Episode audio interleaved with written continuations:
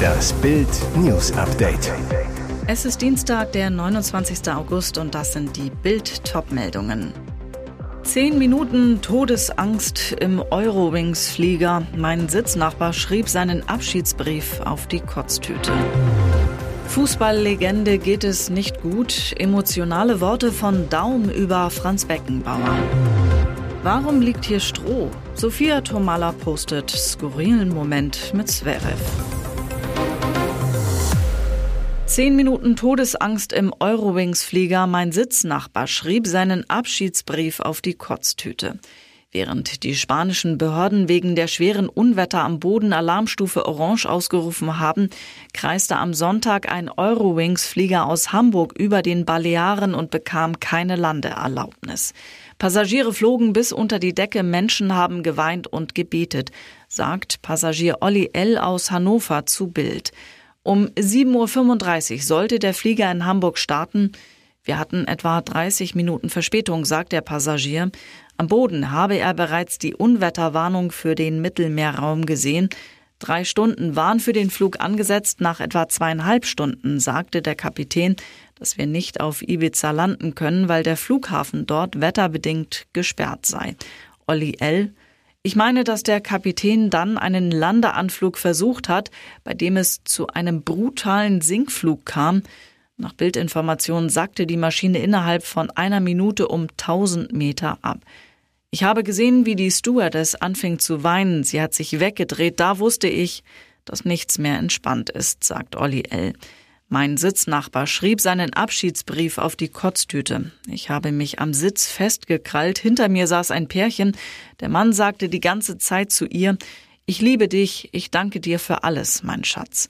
Es habe eine gespenstige Stimmung geherrscht. Nach gefühlt fünf bis zehn Minuten startete der Pilot die Turbinen durch. In dem Moment habe es einen dumpfen Knall gegeben. Es hieß, dass ein Blitz das Flugzeug getroffen hat. Die Bordelektronik fiel aus. 15 Minuten später um 12.18 Uhr setzte die Maschine dann auf den Boden auf. Nach Lothar Matthäus spricht jetzt auch Christoph Daum über den Gesundheitszustand von Fußballlegende Franz Beckenbauer.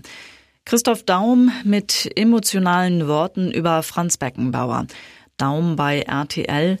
Franz hatte immer ein offenes Ohr für einen, der Probleme hatte. Ich persönlich konnte Franz immer anrufen, wenn irgendwas war.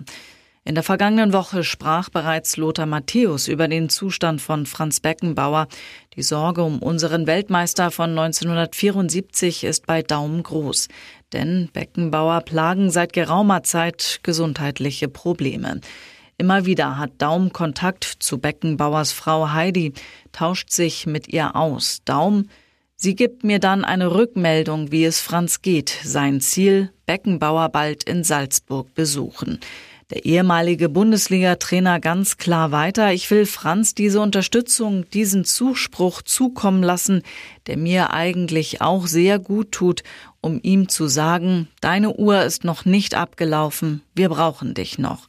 Auch Lothar Matthäus äußerte sich zuletzt, sagte vergangene Woche bei einer Veranstaltung, wir wünschen ihm alle Gesundheit, dass er wieder der Alte wird mit seiner Energie. Der Franz hat auch immer gesagt, dass Gesundheit das Wichtigste ist im Leben. Die hat er zurzeit nicht. Warum liegt hier Stroh? Sophia Tomala postet skurrilen Moment mit Zverev. Alexander Zverev und New York, das war bislang immer nur Tennis. Aber in den vergangenen Tagen lernte er auch eine andere Seite der Stadt kennen. Sophia hatte die Idee, sagt der Olympiasieger. Freundin Sophia Tomala entwarf ein Touristenprogramm als Vorbereitung auf die US Open. Empire State Building hoch, aber auch geistig gab's was zu tun. Besuch im Museum of Modern Art, kurz MoMA. Da postete Tomala bei Instagram, wie ihr Freund vor einem Strohballen steht. Sie schrieb, kaum zu glauben, er testet, ob das Stroh echt ist. Nun spricht Deutschlands Nummer eins vor ihrem Auftakt am Dienstag gegen den Australier Alexander Vucic über die skurrile Szene. Der Hamburger sagt, das MoMA war der Höhepunkt, auch wenn das bei Instagram anders rüberkam. Wir waren halt vier Stunden da, da fing ich an, Stroh zu essen, sagt er lachend. Warum? Ich habe mental abgeschaltet. Einiges war interessant, aber dann steht da ein Strohballen, den man in Deutschland auf jedem Feld sieht. In New York ist das eben Kunst, weil es da kein Stroh in der Stadt gibt. Claudia Schiffer feiert 53. Happy Sixpack. Megamodel Claudia Schiffer hat sich zum 53. einen Griechenland-Trip gegönnt. Zum Anbeißen nicht nur der Geburtstags-Google-Hupf. Claudia lässt ihr Wahnsinnswaschbrett blitzen, strahlt auf Instagram im zarten Bikini vor goldenen Happy Birthday Ballons. Feiern im griechischen Paradies, schrieb Claudia Schiffer zu ihrem Geburtstagsschnappschüssen. Mit Regisseur Matthew Vaughn hat sie drei Kinder, Kaspar, Clementine und Cosima. Regulär lebt Schiffer mit ihren Liebsten im englischen Suffolk. Mit goldenen Happy Birthday Ballons wurde nun in Griechenland gefeiert.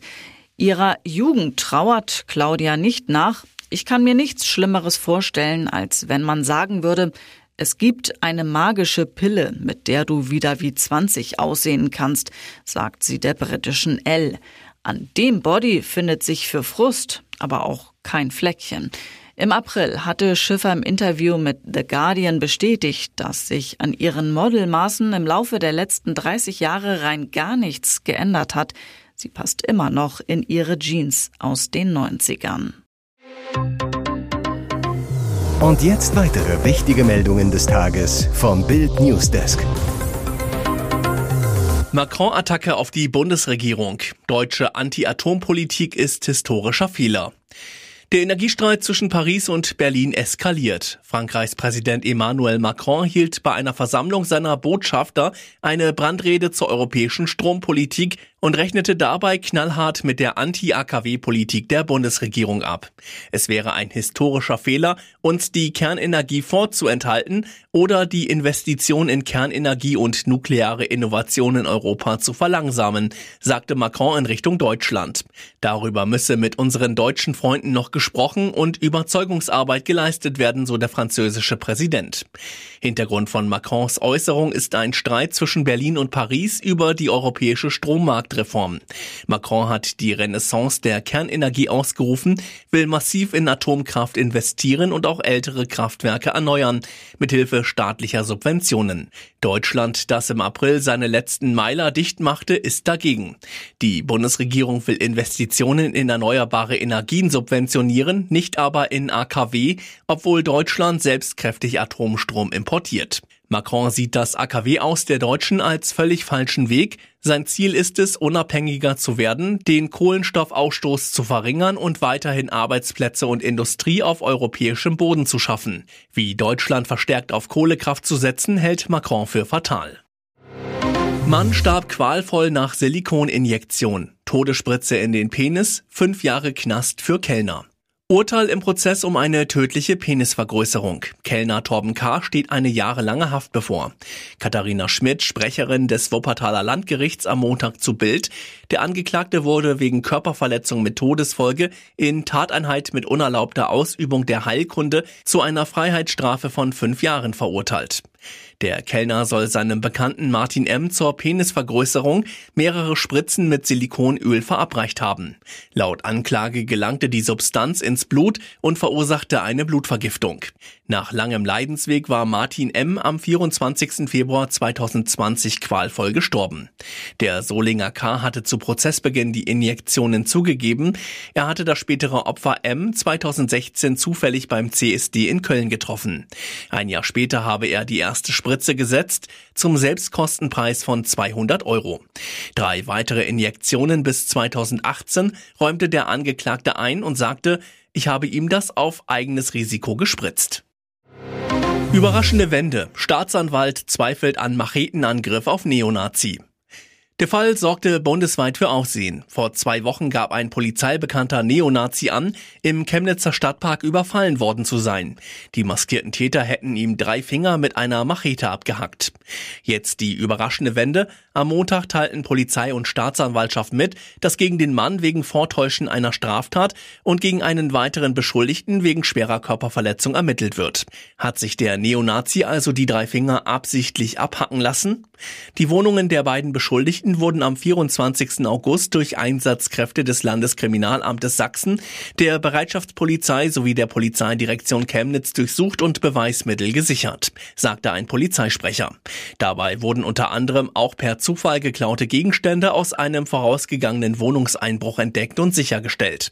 Die beiden Beschuldigten lassen sich bislang zu den Tatvorwürfen nicht ein. Die Staatsanwaltschaft Chemnitz und das Landeskriminalamt Sachsen ermitteln weiter. Hallo ihr Lieben, Dirk Bachs großer Grabbank wieder da.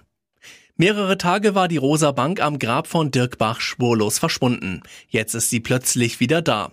Und eine Botschaft an die Welt der Lebenden hat sie auch gleich mitgebracht. Am Montag stand die Bank festlich geschmückt mit Ballons und Schleifen an alter Stelle auf dem Kölner Melatenfriedhof. Auf einem Blatt Papier, das in einer Klarsichtfolie an der Lehne hing, war zu lesen, Hallo ihr Lieben, da bin ich wieder. Keine Sorge, man hatte mich weder gestohlen, entführt noch ähnliches. Nach all dem seelischen und körperlichen Schmerz, der ihr in den zurück zurückliegenden Tagen und Wochen zugefügt worden sei, habe sie sich schlicht eine kurze Auszeit gegönnt, um sich bei Freunden ein wenig verwöhnen und aufpimpen zu lassen. Die Stadt Köln hatte kürzlich angekündigt, wilde Bänke wie die am Grab von Comedian Dirk Bach am 8. September abbauen zu wollen. Mittlerweile sei die Frist aber bis zum 1. März kommenden Jahres verlängert worden, sagte eine Sprecherin der Stadt am Montag.